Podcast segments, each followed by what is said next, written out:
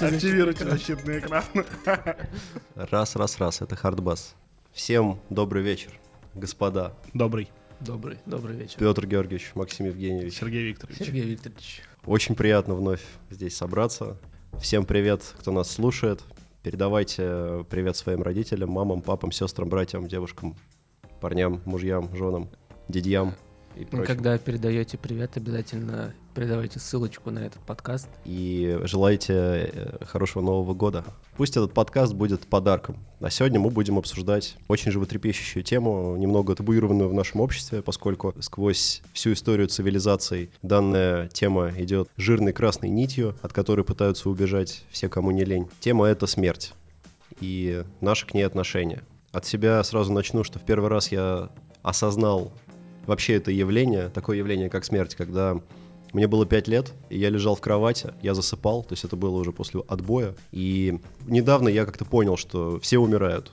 Вот все живые существа подвержены этому, рано или поздно. Я уже был в том возрасте, чтобы понимать, что мои бабушка и дедушка относительно старенькие. То, что у меня есть кошка, которой пусть и два года на тот момент, но все-таки она явно проживет меньше, чем люди вокруг меня. Я как-то ставил на то, что сначала уйдет моя кошка, а потом бабушка с дедушкой.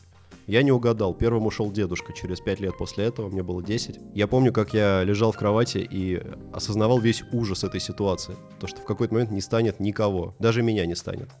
Меня это очень поразило в том возрасте.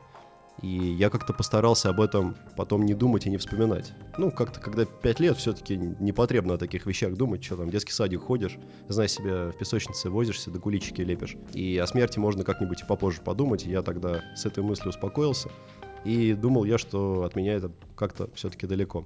Тема достаточно объемная. Уверен, каждому из нас будет что о ней рассказать, в том числе сославшись на какие-то практики, на какие-то теории, мифологии и верования народов древности, к коим мы любим отсылать в рамках данного подкаста, потому что все мы все-таки детища, в том числе и прошлых цивилизаций. Я лично очень люблю закапываться в мысли наших предшественников. Наверное, хотелось бы, прежде чем пуститься уже в такую глубокую дискуссию, попробовать взять пример отношения к смерти, принятия смерти у наших коллег-философов из прошлого. Я бы хотел, господа, сначала обратиться к вам и спросить, когда вы впервые столкнулись со смертью. Не то чтобы столкнулись, увидели или что-то такое, но когда именно вы осознали, что, ага, вот я смертен, все вокруг смертны, и в один момент люди потихоньку начнут уходить по одному.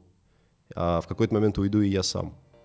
Вы помните, когда у вас это произошло? Я не могу сказать, что у меня на самом деле был вот какой-то момент такого разрыва, да, когда ты из себя выпрыгиваешь, э, там, осененный новой мыслью.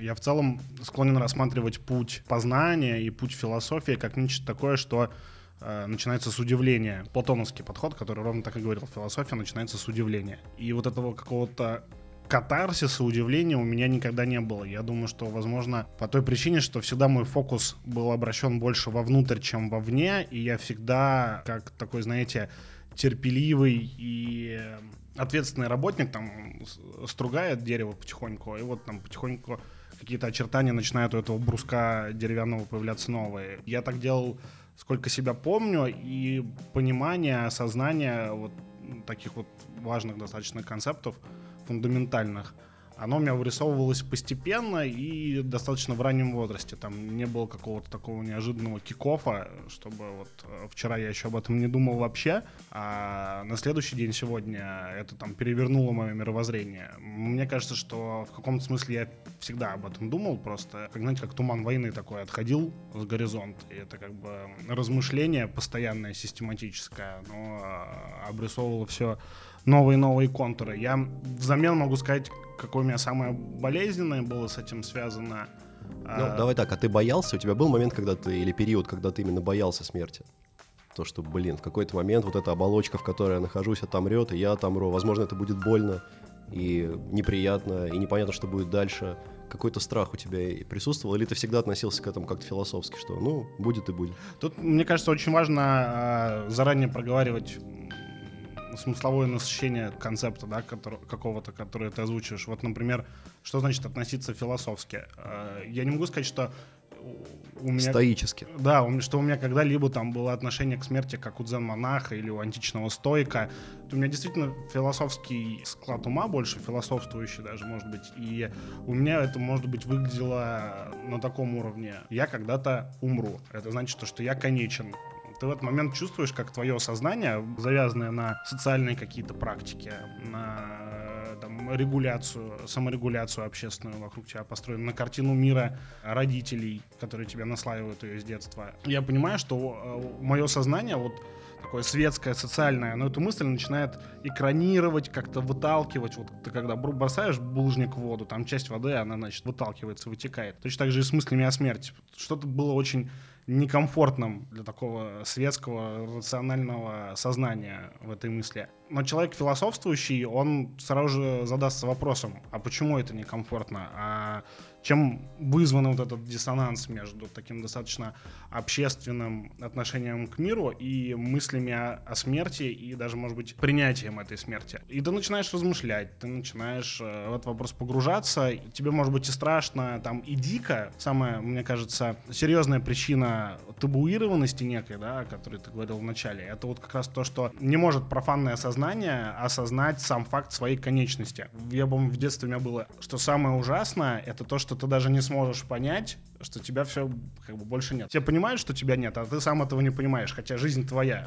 как это вообще может быть? Самый сильный у меня удар, связанный с этим, опять же, не могу сказать, что он был каким-то переворачивающим, но он тупой болью во мне отозвался. У меня был кот, который по совместительству был очень близким другом, и так получилось, что он в моей жизни появился аккурат, когда я пошел в первый класс, нам подарили котенка, и он со мной прошел, ну, едва ли не большую часть самых таких жизненно важных периодов. То есть это была вся школа и весь университет.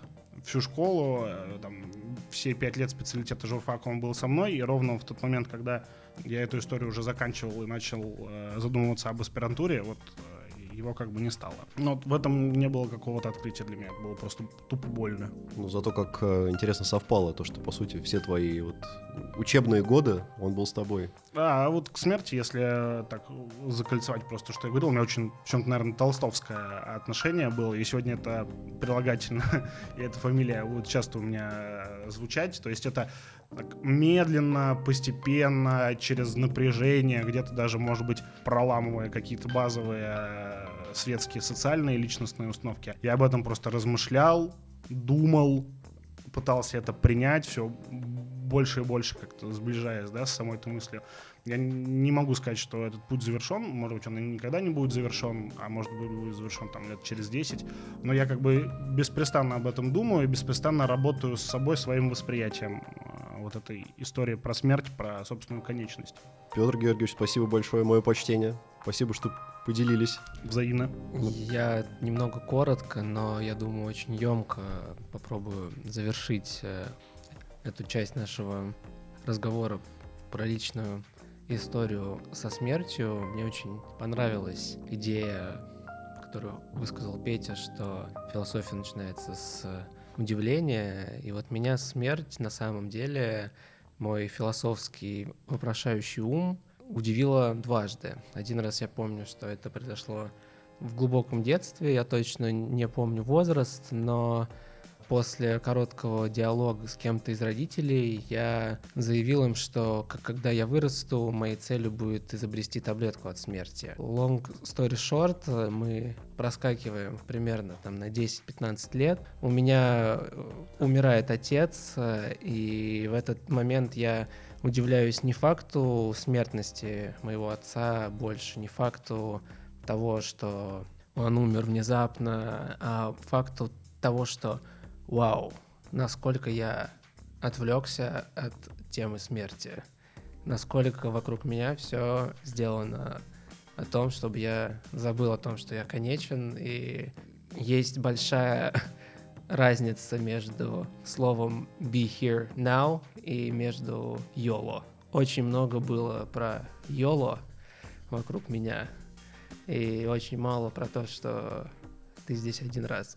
В тот момент я удивился сильно, и смерть стала для меня вот, наверное, как у Кастанеды, то есть учителем. Она стала тем, что заставило меня вопрошать э, пространство, спрашивать, э, должно ли быть так, поставила меня на дхарму, на дао, на путь, как это называется в любых традициях, на лестницу Якова, если мы берем западную традицию. И пространство стало мне отвечать именно потому, что смерть дала мне отрезвляющую оплеуху дважды. Смерть — отличный союзник, отличный друг, который напоминает нам о самых важных конечных вещах. Поэтому давайте да, дальше попробуем посмотреть, как разные люди в разное время вели диалог со смертью. И опять, почему в 20-21 веке мы начали уходить, а потом снова возвращаться к этому диалогу. Я Что... думаю, у меня здесь как раз есть неплохая смычка, она будет строиться на том, что... На, на той мысли, которая мне пришла в голову, когда я тебя слушал, я так немножко спойлером э, озвучу сейчас, и потом перейду как раз к людям, которые диалог со смертью вели в разное время. В моем случае это будет античная Греция. Я, бы начал с нее. Вот интересно, что, опять же, в таком профанном сознании, вот человек живет, празднует свою жизнь, потом умирает и как бы, ну, засыпает просто навсегда. А вот то, что ты рассказал, то, что рассказал э, Сергей Викторович, ровно обратное. Это то есть жизнь как сон, потом у тебя есть какой-то опыт трансцендентной такой э, смерти, и ты, наоборот, пробуждаешься. То есть смерть помогает пробудиться. Я, как уже сказал, я бы хотел начать с античной Греции. Античная Греция, включенная в школьную программу, известная всем, она представлена обычно э, Гомеро-Гесиодовской традицией. Э, традицией в чем-то, может быть, и интересной, но меня интересующей в меньшей степени, чем традиция орфико-пифагорейская одно из ключевых событий, одна из ключевых традиций античной Греции, которая э, включена как раз Ворфика Пифагорейскую, вот эту айкумену, это левсинские мистерии. Это такое священное сакральное действие в античной Греции, недалеко от Афин. Оно проводилось в местечке под названием Элевсины. И как раз очень много заигрывало с вот этой вот темой, как э, жизнь как сон, э, сон как пробуждение. Это определенно был э, набор таинств инициатических, некоторые из которых как раз были призваны неофитов, приобщившихся, вот, ознакомить с опытом смерти, в результате чего происходило э, некоторое пробуждение. В этих таинствах, что интересно, участвовал Платон. В одном из диалогов у него даже есть следующее высказывание, я его сейчас зачитаю. «Воистину надлежит следовать древнему и священному учению, согласно которому наша душа бессмертна, и кроме того, после освобождения своего тела подлежит суду и величайшей каре и воздаянию. Поэтому надо считать, что гораздо меньшее зло претерпевать великие обиды и несправедливости, чем их причинять» тема вообще смертности, души, вопрос того, что с ней происходит, надежда на бессмертие в том или ином виде, они в платоновской традиции достаточно обильно раскрываются под разными углами. И там определенно, в определенной степени есть даже намеки на то, что люди, которые вот через эти элевсинские мистерии прошли, у них как раз получалось каким-то образом нащупать путь к бессмертию. Мы здесь можем только догадываться в силу причин нами обсужденных на подкасте про эфемерность истории, что там на самом деле было, что там происходило. Но Проис... здесь очень интересно, это бьется с э, историями, которые нам рассказывает э, Кастанеда или какая-нибудь индийская традиция про укрепление своего сознания при жизни настолько, что после смерти ты умудряешься сохранить эту искорку и потом осознанно уже переродиться в каком-то месте. Это примерно то, чему учит э, буддийская книга мертвых, тибетская, я уверен, что что-то похожее меня сейчас поддержит Сергей. Мы найдем в египетской книге мертвых. Абсолютно та же мысль, да. То же самое можно найти, если чуть-чуть глубже покопаться, то в ведической славянской традиции то же самое мы встретим где-то на, у индейцев американских что северных, что южных. И это очень интересно, насколько похожий принцип мы встречаем э, в разных местах, и как он обрастает, что ли, разной мишурой, как вам кажется?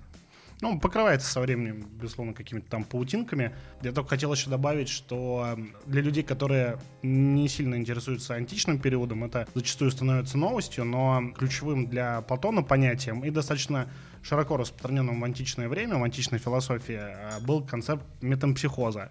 Вот, по сути, если очень вкратце говорить, то душа бессмертна, и просто с кончиной человека она там проходит определенное путешествие и перерождается. И это на всех уровнях платоновской системы учитывалось, к примеру, там познавание по Платону, познание чего-то нового, это в первую очередь воспоминания, там какой-то информации, каких-то данных, какой-то мудрости, которая вот э, у тебя в предыдущей жизни была, и твоя душа сохранила. Вспоминая эту мудрость, ты как раз и обучаешься. И здесь последнее, что я бы, наверное, хотел добавить, две вещи. Я вот в этом вижу как раз один из таких первых ответов ужасу смерти. То есть человек познает смерть, и он начинает с ней как-то работать, пытается ее для себя объяснить. Но вот первая попытка ответа на это, это античная попытка, э, по крайней мере, в западной цивилизации, да, если смотреть там по временной шкале, это, соответственно, метампсихоз, это самосовершенствование. И все это было очень сильно завязано на цикличную картину мира древних греков, потому что они смотрели э, с высокой горы на то, что происходит в поле. Трава, она сначала рождается и цветет, потом она достигает пика своей силы, начинает увядать, потом наступает смерть, припорошенная снегом, и потом трава снова возрождается. И у древнего грека, в общем, было достаточно мало причин считать, что с ним происходит не так учитель Платона Сократ, э, он, как мы знаем, закончил свой путь в чем-то насильно, но, в общем, он э, добровольно самоотравился и отправился вот в это последующее приключение. Если смотреть на историю общества, как на последовательные, сменяющие, последовательно сменяющие друг друга эпохи там, того или иного знания. Сначала это знание устное, потом письменное, потом печатное, потом аналоговое, потом электронное, как сейчас то смерть Сократа, как главного героя такой ранней и зрелой антики, в каком-то смысле как раз ознаменовала смерть устного общества, общества, у которого устная коммуникация главенствует. А я хотел бы добавить, меня на самом деле вот э, в тему Сократа, в тему Платона, я, наверное, еще года два назад изрядно боялся смерти. Более того, я об этом думал и представлял себе процесс, что тело мое, оно со временем будет приходить в негодность, оно будет портиться, я буду сморщиваться, мои жизненные функции будут э, сходить на нет. Да, в принципе, этот процесс уже идет. Мне 31, то есть, ну, насколько я помню, до 25, до 27 тело находится в стадии роста, развития, а дальше оно, конечно, медленнее, чем растет, но все-таки начинает уже увядать. И эта мысль не могла меня не беспокоить, но тут я столкнулся как раз-таки с диалогами Платона, пресловутого, и в одном из этих диалогов он устами Сократа очень хорошо описал свое отношение к смерти. Петра Георгиевича немножко раскрою. Там Сократа приговорили к смерти через самоотравление, удерживая его до этого момента в темнице. Ну, потому что он там ходил и условно капал молодежи на мозги. Хотя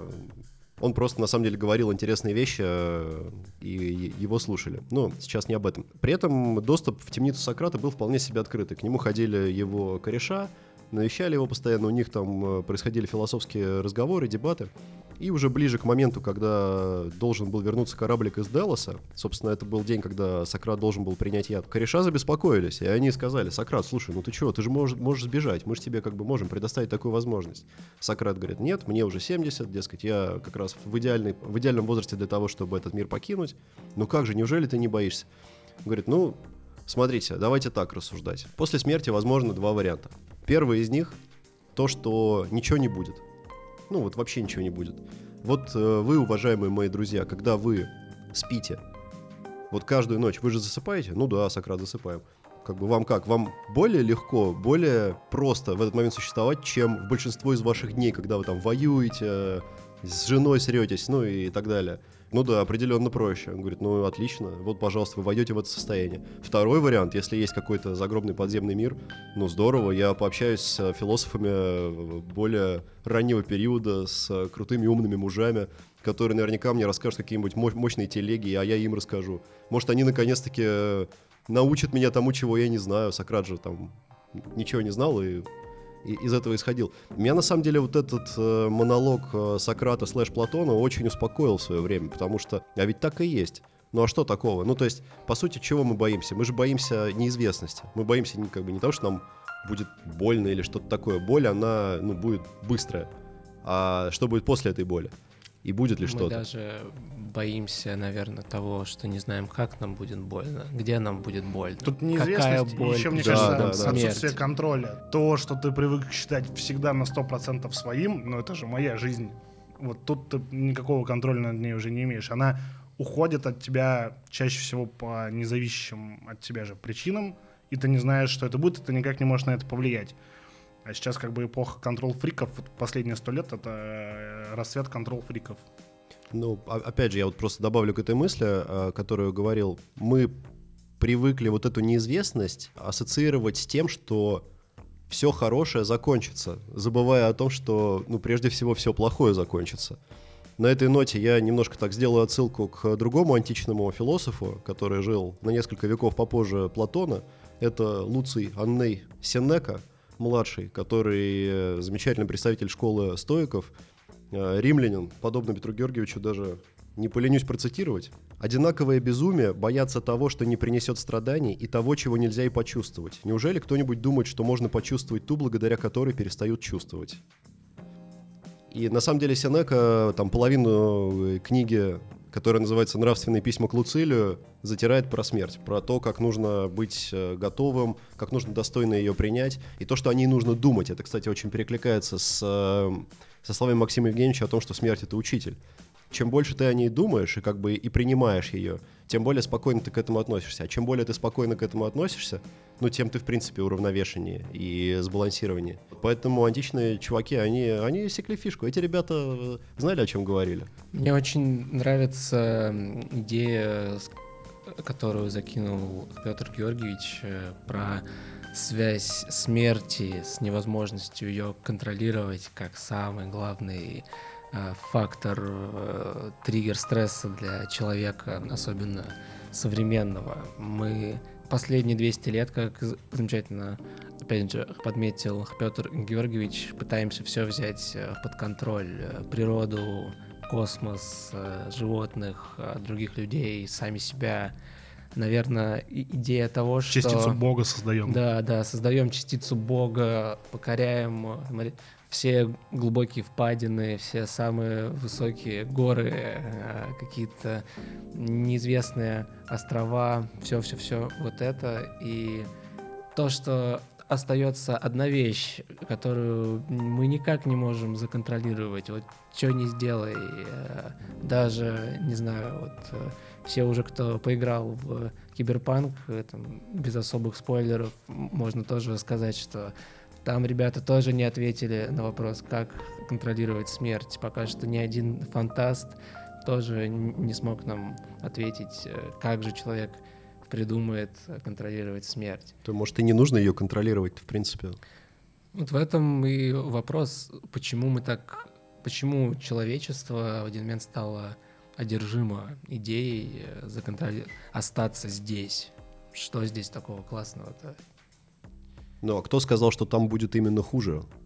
Кто сказал, что там будет хуже? Кто сказал, что там будет лучше? Нас кто, там, же, кто сказал, что там вообще что-то будет? Это очень похоже на... Я сейчас забавно для себя это сформулировал, потому что мое вот то отношение к смерти, оно было очень похоже на мое отношение к детскому саду в, в дошкольный период. То есть я не хочу, и все. Мне здесь нормально. Зачем меня куда-то уводить? А я даже не знаю, что там. Может быть, игрушки были поинтереснее, чем у меня дома. А ты ходил в детский сад? Пару раз ходил, да. Мне не очень понравилось. Мне, мне тоже, мне тоже. Мне совсем не понравилось, но меня не спрашивали. Я просто ходил.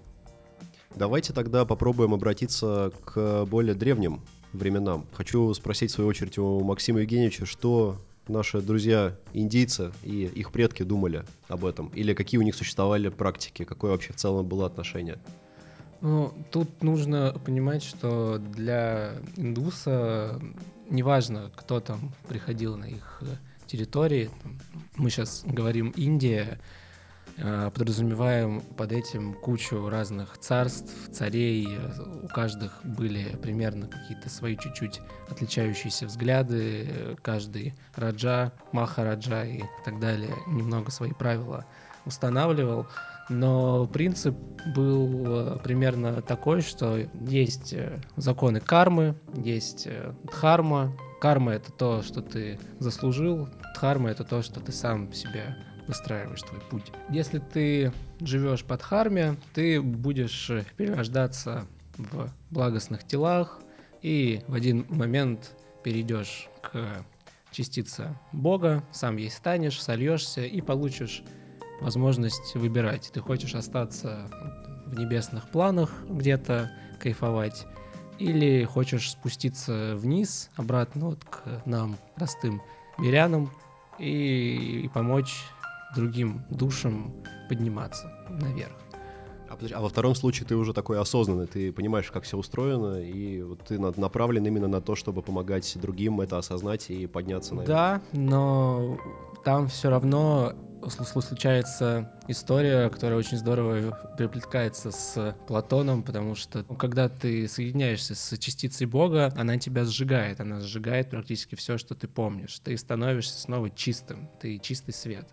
И ты вот этим чистым светом спускаешься, но проходя через материю, через различные астральные, кристальные планы, ты обретаешь плотность, еще что-то, из-за чего ты что-то забываешь. У индусов есть э, несколько душ, которые входят в тебя, пока ты взрослеешь. И твоя задача по ходу взросления со- создать путь этим душам, чтобы они в тебя вошли, и в конце ты соединился со своим высшим я и мог делать то, что тебе предначертано.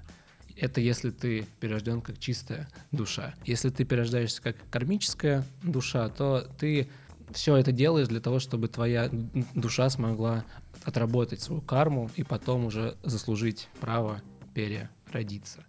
А если ты этого делать не будешь, то ты пойдешь вниз к животным, демонам и дальше уже совсем пигмеем, пока тебя не срикошетит обратно в конце времен, когда мир перевернется. То есть боги станут демонами, демоны станут богами. Вот так вот на это смотрят наши ориенталистские сумасшедшие друзья, которые уже давно все поняли и просто наблюдают за нами, как за белыми сумасшедшими людьми, мне кажется. Они или сумасшедшие здесь в данном случае? Или, или мы? Это очень хороший вопрос, потому что когда я так чуть-чуть, э, конечно, не в той мере, что Максим, но прикоснулся к немножко к индийской мифологии, на мой взгляд, она супер стройная. Там как раз-таки все довольно четко, понятно объяснено. Но тут нужно понимать, что индийская вот эта религия, религиозная философия, даже скажем так, это единственное, что объединяет э, абсолютно разную Индию. Эта вещь дает им ответы на вопросы, которые помогают им жить вместе. Она отвечает им на вопрос о смерти. Она, там есть полные ну, руководство к действию о том, что делать каждому члену семьи, когда кто-то умирает, кто, то есть женщины там, ну, они не подходят к трупу определенное количество времени, чтобы не плакать, потому что там считается, что женщина своей грустью притягивает душу обратно к плоти, к материальному миру, и нужно, наоборот, радоваться, сжигать тело там с радостью, как на праздник, одевать в лучшую одежду, там, в золото и так далее. Кстати, это интересная вещь. То есть э, индусы, они склонны к тому, чтобы тело как-то сжигать. То есть как бы, чтобы материальное тело уничтожалось. У да, них... да, да. Довольно интересно, потому что вот как раз у древних египтян все наоборот. У них э, считалось, что тело должно быть э, сохранено. Ну, то есть физическое тело для них являлось точно такой же важной составляющей загробной жизни усопшего, как и его К. К — это его там двойник, Саху, Саху — это его э, духовное тело. У египтян комплекс частей физической, ментальной и духовной части человека, он у них был просто там как меню в ресторане, то есть там огромное количество всяких разных позиций, но основные вот как раз это хат, это физическое тело, это ка, это двойник физического тела в загробном мире, это саху, ну, по сути, душа, если так очень грубо. И чтобы все это существовало в гармонии, чтобы душа усопшего достигла дуата, дуат — это загробный мир, нужно, чтобы все как бы оставалось прям четенько, чтобы все было прям замотано, вылезано, исписано заклинаниями, чтобы на каждом этапе проводов усопшего в загробный мир все было четко выполнено по инструкции. Инструкция — это как раз пресловутая египетская книга мертвых. Я вот даже принес экземпляр на запись, но сейчас туда заглядывать не буду, в принципе, и так вроде более-менее помню. Хочу сказать следующее. То есть, по сути, что вообще из себя представляет этот э, более чем любопытный сборник различных глав это как раз, э, как я и сказал, это набор заклинаний, направленных на то, чтобы усопший без проблем переместился в загробный мир, чтобы перед ним открылись врата загробного мира, чтобы он усмирил глиняного змея, монстра, который его там встречает. На каждое из этого отдельное заклинание. Все это стоит, и специально обученный жрец читает при э, похоронах, при занесении там, покойника в гробницу и так далее. Чтобы, значит, Осирис его, э, царь подземного царства, то есть заценил как следует, чтобы э, монстры, звери, фантастические существа, обитающие в Дуате, подружились с усопшим, э, чтобы бог Ра даровал возможность вернуться на землю усопшему. Все это отдельное заклинание, и более того, существует несколько вариантов этой книги, то есть они там к нам приходят из э, разных эпох, начиная с э, ультрадревних эпох. То есть мы на самом деле даже не можем отследить, когда это все зародилось, кто это начал. Есть свидетельства, есть, скажем, понимание, что египтяне сами уже ближе к своему позднему периоду не все выкупали из того, что до них дошло раньше, и пытались трактовать по-разному, и как бы это бросается в глаза, потому что были найдены разные папирусы в разных городах, которые немножко по-разному истолковывают старые главы. Но это уже немножко я не в ту степь пошел. Суть в том, что так или иначе у египтян отношение к смерти было на самом деле очень бытовым. Да, имелись, э, им, имелась магия, они с этой магией были абсолютно окей, как бы для них это была часть жизни. Но среднестатистический египтянин представлял себе загробную жизнь как абсолютное продолжение текущей жизни, э, материальной. И более того, поскольку страна явно такая была земледельческая, то и загробная жизнь рисовалась как, ну, как, в общем-то, такая вполне себе речная земледельческая страна, где там все, все то же самое. Также как бы можно будет возделывать землю, но чтобы самому не трудиться, там восковых двойников надо сделать, прошептать пару заклинаний перед погребением, и тогда там в том мире за тебя будут эти восковые двойники работать, а ты будешь там жевать бамбук и чилить, глядеть на крокодилов. В целом, да, как бы для них это просто был переход на новый этап. А что касается фараонов, то они довольно интересно этот момент сформулировали. То есть у них был текущий фараон, он был как бы воплощением бога Хоруса а был у- умерший фараон, его отец, как бы воплощение Осириса. В мифологии у нас как раз-таки Хорус — это сын Осириса. То есть все бьется. Старый фараон умирает, он воплощение Осириса, он попадает в подземный мир, он продолжает там быть фараоном, и поэтому ему продолжают поклоняться даже там спустя сотни, тысячи лет этому одному и тому же фараону. Там много отправлялось культов различных фараонов, потому что считалось, что как бы все эти ребята вас как бы встретят в загробной жизни и никуда вы от них не убежите. А текущий фараон, соответственно, это был, грубо говоря, аватар бога Хоруса. И нужно было, опять-таки, при смерти фараона очень так четенько, грамотно прочитать заклинание, написать там все на пятках, на лбу, на стенах гробницы. Собственно, откуда мы знаем очень много про это. На стенах пирамид было очень много подобных надписей фараон, он, если все правильно сделал, то есть он как бы тоже должен владеть этим знанием. То есть он должен тренировать осознанность, вот как Максим Евгеньевич сказал, у египтян это тоже очень было. Потому что там при смерти начинаешь терять себя, начинаешь терять память, осознанность, забываешь, кто ты есть. Фараон должен это был прокачивать, чтобы после смерти не забыть и там перейти уже нормально на следующий этап, а в идеале вернуться и возрази, возродиться уже в следующем фараоне. Ну, по крайней мере, при, при древних династиях считалось именно таким образом. Но смерть для них, как я уже и сказал, то есть так подводя черту под, это, под этим блоком нашего обсуждения, да, это было вполне себе обыденное занятие. Ну, как бы, да, человек умер. Я не уверен, что они сильно даже его оплакивали, то есть тут я не настолько глубоко копал, но для них это было рядом. Для них, ну, в принципе, это нормально, учитывая, что в более древние времена люди явно умирали чаще и охотнее, да, чем сейчас. И я думаю, что логично, что отношение к этому было выстроено подобным образом. Вот хотел, э, Петр Георгиевич, у вас еще уточнить какие-нибудь э, примеры тоже из э, античности, если у вас остались, было бы тоже интересно послушать. Я тут, на самом деле, немножко с другого конца начну. Вот сейчас то, что Максим Евгеньевич говорил, и вы, Сергей Викторович. Вот мне что всегда было интересно, а, мы когда смотрим на, на древних, у меня так, такая ассоциация внутри себя, что как полевые цветы жили. Распускались, отцветали и потом на ветру растворялись в небытии. Я не чувствую ни в Древнем Египте, а, ни в древних индийских кшатриях и так далее. Я в них не чувствую ни ужаса, ни страха смерти, ничего. Много очень примеров, когда обществом того времени, той эпохи например, славная смерть в бою, она даже, наоборот, она поощрялась. Одна из традиций, да, тоже достаточно симпатичных, которых мы не затронули, я сейчас не буду в нее углубляться, но упомянуть нельзя, да, Вальгала, э, священный как бы зал воинов, Один, да. Тор, э, тоже для европейской цивилизации э, очень важный такой кусочек пазла. на мой взгляд, менее важный, чем античность. Здесь можно отдельно дискутировать там и обсуждать, но не упомянуть нельзя. Ну, скандинавская мифология — это очень важный пласт именно мистерии западной и э, западных мистиков, всего, что связано тоже с э, развитием какой-то осознанности мистических, ну, около мистических способностей и сновидения, потому что все-таки Один у нас это всевидящий бог, э, бог, собирающий пророчество, именно поэтому и ставший богом. Да, и вот у меня такая мысль возникла.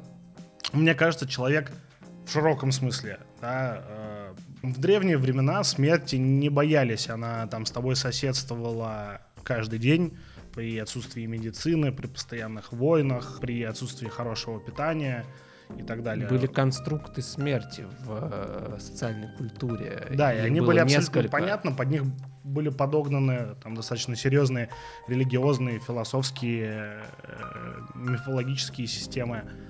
Мне кажется, что человек начал бояться смерти, когда он как бы, ну, модернизировался. Вот наступило, обще- начало наступать общество эпохи модерн, все больше и больше людей начало переезжать в города, отдаляться от природы, которая, вот мы когда разбирали античность, да, упомянули, что вот эта сезонность, цикличность, а, постоянное наличие смерти, а, там исчезли какие-то совсем уж варварские войны с поножовщиной, все как-то вот отдалилось, да, такие защитные экраны вокруг человека поднялись. Я думаю, что Максиму Евгеньевичу тоже здесь может быть, есть что сказать, Очень. потому что, опять же, вот это противостояние город-природа, да, там город-село, вот мы когда начали переезжать во все эти города, началась урбанизация, началась эпоха Возрождения, потом новое время, и вот дальше, дальше мы начали приближаться уже к 20 веку. Вот тогда человек начал пугаться, у него какие-то фобии, патологии начали возникать. Внезапно нашлось свободное время о том, чтобы для того, чтобы обо всем этом подумать и ужаснуться.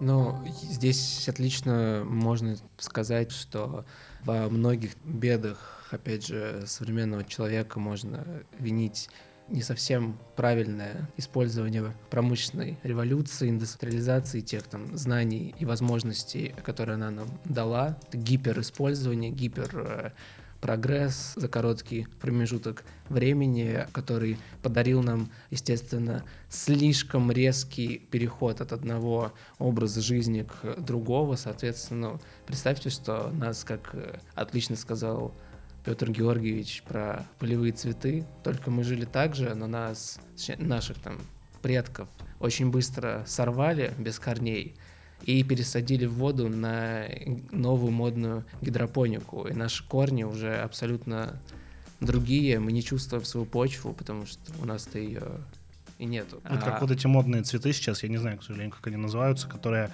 в горшочках, но в горшочках вместо земли там губка, пропитанная питательными смесями, она высыхает очень быстро, питательная смесь уходит, и цветы погибают. Да, мы, если в нас не запихивать э, питательную смесь сейчас во многих видах разных э, развлекательных вещей и так далее, мы угасаем очень быстро. Опять такая метафора матрицы с питательной смесью. Но з- здесь, да, я и в начале давал метафору на матрицу, потому что матрица очень неплохо отвлекает от э, того, чтобы задумываться о смерти. И только когда она уже подходит очень близко непосредственно к тебе и начинает давать тебе щелбаны, затрещины и так далее, ты начинаешь о ней задумываться, задумываться о собственной смертности. А раньше люди были, мне кажется, просто всегда в этом, как сказал Петя, там, мальчик с детства видел, что умирают коровы, там, умирают э, соседние мальчишки и еще что-то. Это было чем-то естественным, и приходилось находить объяснение, почему это естественно. А когда ты много с чем-то взаимодействуешь, это перестает тебя пугать. Мы сейчас, как и во многом в современном обществе, мы переложили э, необходимость думать о смерти на кого-то другого. Сейчас это медики, парамедики, ритуальные службы, кучи других людей. Все лишь бы мы как можно меньше соприкасались с э, темой смерти опять. С мыслями даже о ней. Кстати, вот э, к слову о том, что все это началось действительно, наверное, в начале 20 века, в веке в 19 когда фотография только появилась, меня в свое время это поразило просто до глубины души. существовал же такой жанр фотографии, как постмортом, когда смертность была намного выше. То есть многие болезни были не побеждены, там тиф, туберкулез и прочее, прочее. То есть народ до изобретения антибиотиков мер только в путь. А фотография тогда была редкостью. И если кто-то относительно недавно умирал в семье, то как бы не спешили хранить, ждали приезда фотографа или специально вызывали фотографа, чтобы, значит, успеть сфотографироваться с усопшим членом семьи, даже если это был маленький ребенок. И я видел серию фотографий, которая называлась «Угадай, кто из них мертв». Ну, там человек 10 на фотке, один из них мертвый. Но их так гримировали, подставки делали, глаза открывали, там как-то руки клали на стол. Кто-то там их обнимал. Или делали так, чтобы они обнимали живых членов семьи. И ты не знаешь, что они мертвые, но они мертвые. И вот, ну, сейчас такое себе представить, это полная дикость. Вот, знаешь, не знали, что они мертвые. Это я не помню, где я услышал это, но там э, очень здорово рассказывали про то, как появилась вообще похоронная вся эта тема, что она особое развитие получила как раз э, в период гражданской войны в США, когда было очень много трупов, а по традиции нужно было прощаться с трупом, а труп не доезжал.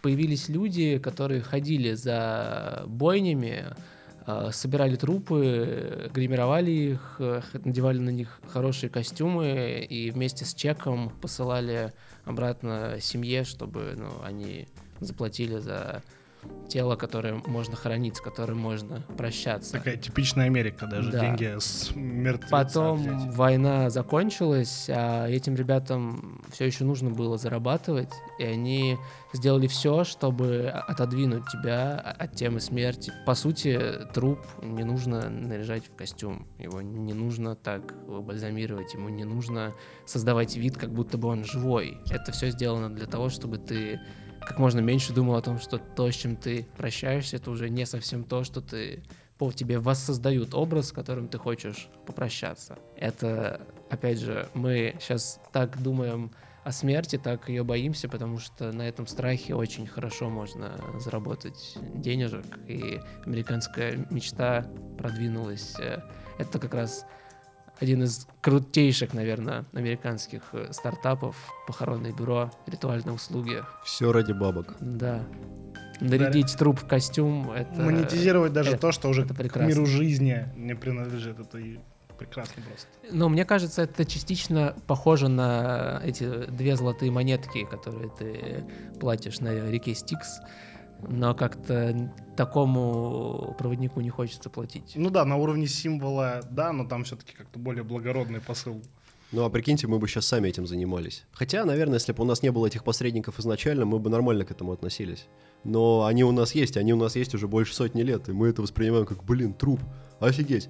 У меня вот умер, э, к сожалению, этим летом дедушка, и, к счастью для меня, не я обнаружил, собственно, его тело, но я, честно говоря, боялся туда заходить, в эту квартиру, уже сильно после того, как оттуда все убрали и похоронили, и все такое, там, и все вычистили даже. Но сам факт, что дедушка пролежал какое-то время, и э, запах как бы достаточно характерный при этом образовывается. Я боялся заходить, чтобы даже запах этот не почувствовать, потому что в книгах я много читал о том, что, дескать, ну, там очень специфический запах вот этот э, витает после смерти, и я боялся этот запах почувствовать.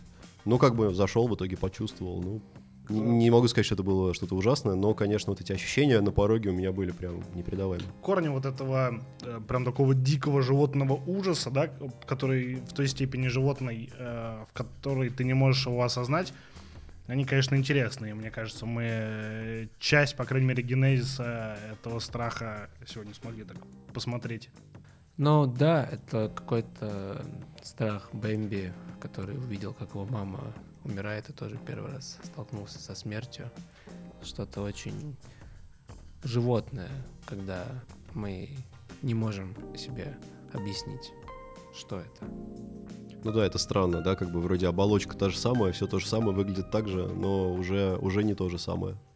Как бы уже все, ничего не двигается, пустое тело, сложно осознать. Хотя, с другой стороны, довольно простая концепция. Процесс необратимый, потому что это вот все про ту же историю, про контроль. Да? Ты привыкаешь, когда что-то есть, ты привыкаешь быть в контроле, ты привыкаешь, что... Ну, в принципе, все реверсибл. Даже поссорившись э, достаточно сильно и серьезно своим хорошим другом, все равно остаются способы какие-то, возможности там с ним снова встретиться, Ты знаешь, что он поговорить жив. и помириться, да, потому что он тут есть. У тебя по дефолту всегда есть опция хотя бы попробовать. А если человека не стало, то как бы все, ты уже не откатишь решение назад, слова назад не возьмешь никак. Даже извиниться не сможешь.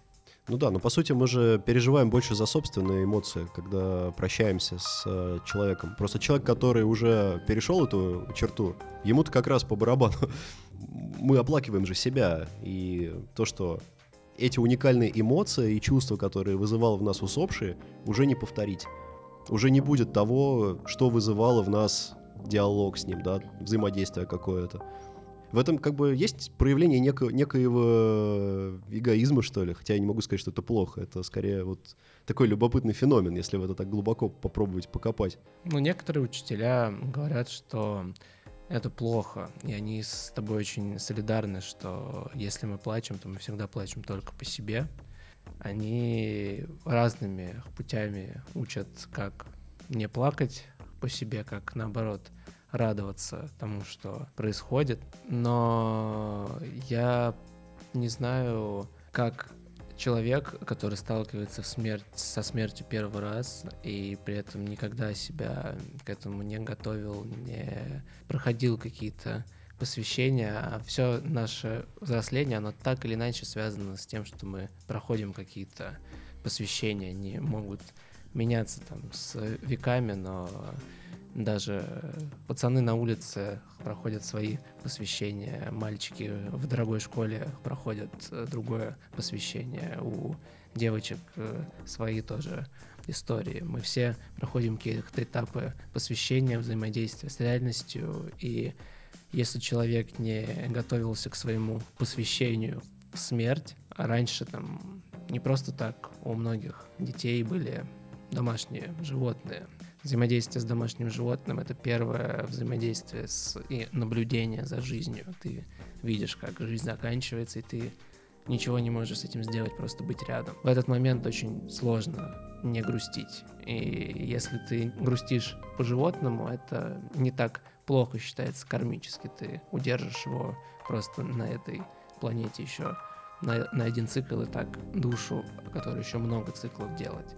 А когда ты грустишь по человеку, ты рискуешь душу, которая может э, совершить наконец-то полный оборот, задержать еще сильнее, и она из-за твоих переживаний, как это замечательно написано в тибетской книге мертвых, увидит черную воронку, в которую очень сильно з- захочет скакнуть, чтобы снова переродиться рядом с тобой. А ты не знаешь, в каком качестве он переродится рядом с тобой, если ты будешь его звать. Ну, слушай, то есть э, я, когда буду умирать, пожалуйста, табличку мне прибейте, она говорит, не грустите, пожалуйста. Я хочу совершить полный оборот. Не притягивайте меня к себе. Мало ли кем вы родитесь в следующей жизни. А я там с вами буду. Может, вы будете насильниками. А я буду вашей жертвой. А как вы относитесь, э, вообще, что вы думаете про явление такой near- near-death experience, клиническая смерть? А, Есть целая книга, посвященная этому. К сожалению, мои руки пока до нее не дошли. А, но я надеюсь ее в ближайшее время осилить. Существует же множество сообщений от людей, которые на 3-4 минуты переживали официальную вполне себе смерть.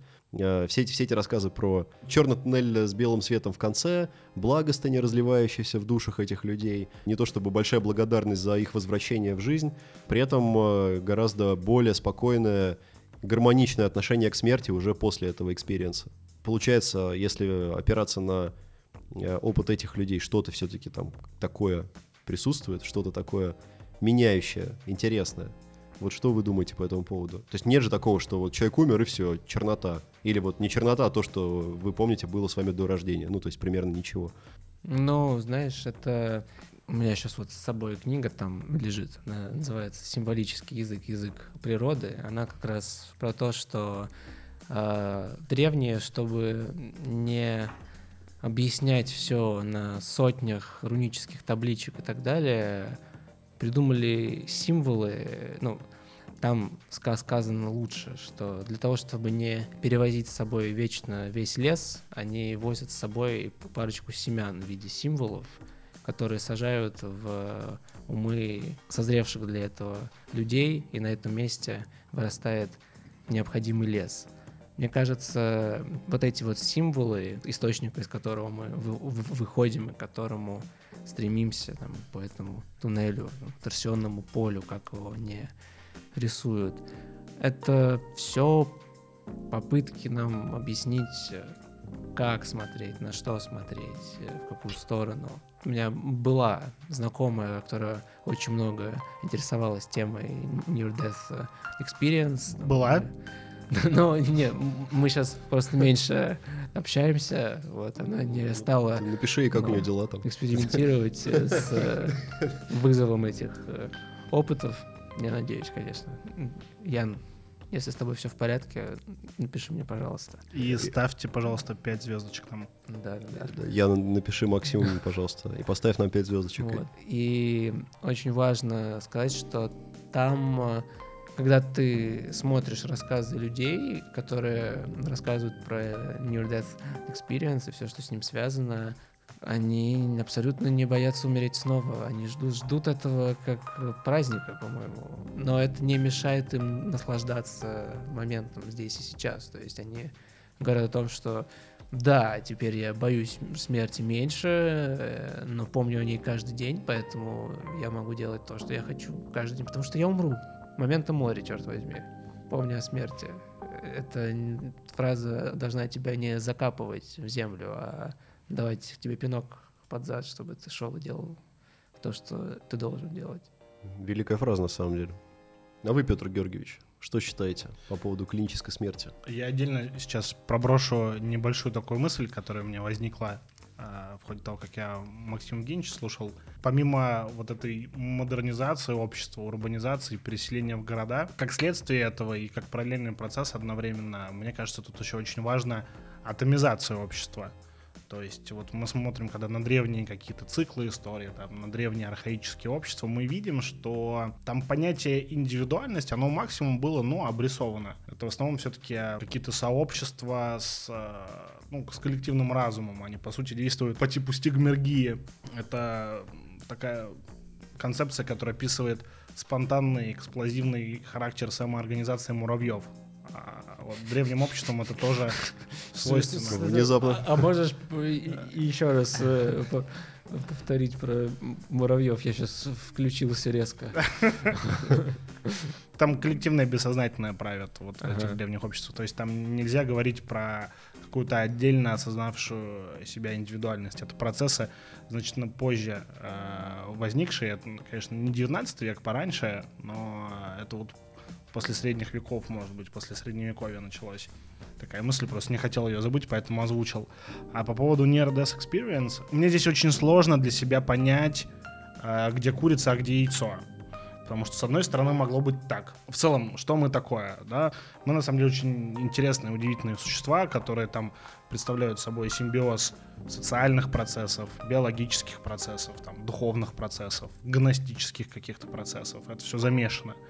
Э, сложнейшие организмы, там, с, э, если даже просто начать разбираться, как работает наш там кишечный тракт, как там выстроены наши биополя, какие химические процессы происходят э, каждую секунду, как меняется характер этих процессов, когда мы засыпаем. Про это можно бесконечное количество монографий писать. И более того, эта тема даже близко там еще нельзя сказать, что мы ее полностью изучили. Например, о вопросах биополей в общем, наука пока ничего особо, так сказать, и не может. Это какая-то вот наука уже следующего поколения. Я очень надеюсь, что при нашей жизни она появится. Но, как бы то ни было, совершенно я не исключаю того факта, что человек, находясь в каком-то пограничном состоянии сознания, может испытывать триггер там тех или иных нервных систем, да, которые там влияют на ту визуальную информацию, например, которая тебе поступает в мозг, и ты там видишь условный белый туннель, и ты про это рассказываешь своим коллегам по племени, они такие, о, белый туннель, так и запишем. Когда человек начинает умирать, он видит белый тоннель.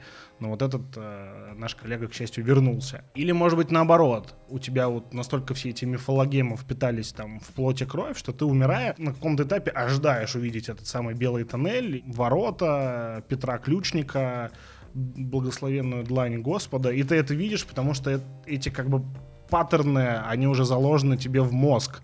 А нейрокогнитивистика — это тоже сложнейшая вещь. На данном этапе своего понимания первого и второго сценария я вот не могу сказать, какой из них главенствующий. Я тут, можно, Конечно. тебя чуть э, перебью, потому что здесь, э, к сожалению, нельзя э, откидывать ни в коем случае психоделический опыт древних, и что у них А вот было- если бы ты меня не перебил, это как раз у меня следующее Ай, предложение ай, было. ай, ай. Вот. Но продолжай, конечно. Да, что про психоделический опыт древних, и как раз здесь отлично бьется, что твоя система ценностей к тебе в виде образов и придет, потому что, ну, уже тогда древние это понимали, сейчас мы можем это доказать и объяснить, что там при смерти нашего мозга, чтобы мы могли принять мысль о смерти, начинает вырабатываться 5 мео ДМТ. И оно да- дарит нам вот эти вот как раз э, видения, которые мы видим. То есть, э, и здесь к нам, естественно, придет тот образ, который успокоит наш дух и приведет э, там, либо к раю, либо к аду все-таки, если мы сами не можем справиться со своей системой ценностей. По сути, именно в этот момент и происходит финальное сведение ожидания и реальности и переход в какое-то новое состояние. Ну, в общем, не исключено, что э, там такой ситуации я увижу какого-нибудь Мефистофеля, ты индийского демона, к тебе, Сергей Викторович, просто подойдет человек с головой волка или собаки. Тот аспект Near Death Experience, который мне интересен, это то, что многие а, скажем так, практикующие, а, многие наставники и люди, которым я, в принципе, доверяю, которыми восхищаюсь, которые на меня в какой-то степени когда-то повлияли, они подстегивали эти состояния как раз а, приемом психоделических средств, что мне не позволяет так легко скинуть со счетов вот эту достаточно обгаженную всякими хайпующими непонятными людьми, которые там выжелали 3 секунды славы, да, вот это типичная какая-нибудь американская газетенка 50-х годов, и там один человек видел НЛО, другой человек умер и там вернулся. Э, Это все достаточно испоганено, мне кажется, испоганило саму тему. Но что мне э, позволяет к ней относиться все еще с некоторым интересом, это вот этот вот набор вопросов, который возникает. Там серьезная нейробиология, а каким образом прием психоделических средств также тебя приближает к этому состоянию. Где взаимосвязь между э, теми мифологемами, которыми тебя прошили при рождении, На- взрослении, Наверное, созревании. очень важно раскрыть э, слово мифологема, потому что я очень часто сейчас использую слово логема в э, своих диалогах и понимаю, что люди не понимают, что это. А в каком смысле ты используешь слово логема? Ну, я пытаюсь им объяснить, что они мыслят логемами. А, ну вот, вот, тут, в общем, все просто. Что происходит? Мифологемы — это когда люди мыслят мифологемами. Да. Понял? Ну, Отлично. Это когда... э, Что мы разобрались. Это когда убеждения стоят выше, чем мыслительный процесс. Когда какая-то картинка или мысль, э, в которую ты веришь, просто потому что веришь, блокирует возможность мыслить э, здраво, ясно, рационально. Э, Мифологемы, если так очень вкратце и по-простому, то вот есть система мифов древнегреческих, там, древнеиндийских, древнеримских и так далее. А все они могут категоризироваться и структуризироваться вот так сверху вниз до каких-то простейших базовых вещей. Э, Что э, там, значит, есть э, божество, которое там олицетворяет, например, один сезон погодный, и божество, которое олицетворяет другой сезон. И значит, чтобы произошла смена времени года, там одно должно другое убить или похитить. Вот ты умираешь, и от- ты отправляешься под землю. Вот какие-то такие простейшие базовые конструкты, положенные в мифологическую систему, по сути, называются мифологемами. Спасибо. Спасибо, Петр Георгиевич. Очень важную тему мы сегодня не успели, к сожалению, затронуть. Взаимоотношения между Эросом и Танатосом. Тема очень модная и популярная, и, на мой взгляд, важная, возникшая там в 19-20 веках, получившая свое распространение. Э, генетическое родство между влечением к смерти и влечением к любви. Мы и правда не связали желание продолжить род с- с- со страхом смерти, почему нас тянет э, найти родственную душу э, до конца своих, дней здесь, почему эти два чувства нас фрустрируют. Мне кажется, мы точно э, будем еще разговаривать про тему смерти, возможно, даже не один раз с каких-то других углов. Если вам понравилась тема смерти, и вы хотите, чтобы мы в следующий раз как-то по-другому или с другого угла ее обсудили, возможно, вы тоже нам что-то подскажете, напишите нам, мы будем очень рады. Да, не стесняйтесь писать э, комментарии. Опять же, делать э, ссылки на наш подкаст вашим родным, близким и друзьям. И вообще хорошо проводите то время суток э, в Слушая течение... нас в дороге. Да-да-да, в, в, кото- в которое вы нас слушаете. Да, сейчас день записи 22 декабря. Я не знаю, когда мы выйдем в паблик, но хочу воспользоваться еще раз э, возможностью и всем вам, может быть, отложено, но пожелать счастливых праздников, хорошего Нового года, и пускай в 2021 году все у вас будет хорошо. Храни вас Бог. А я вам ска- скажу вот напоследок тоже такое пожелание в тему нашей смерти, что пару дней назад э, старое солнце умерло, и вот родилось новое. И никто из нас не умер, все было хорошо. Поэтому не бойтесь смерти, помните, что это только начало чего-то нового, и вот уже через пару дней старый год умрет, а новый родится. Это такой эпилог и на затравку. Вот когда в Стартреке кого-то телепортируют с планеты на борт корабля или наоборот, это смерть или нет? Как вы считаете? На этом все, пока. Пока. Пока.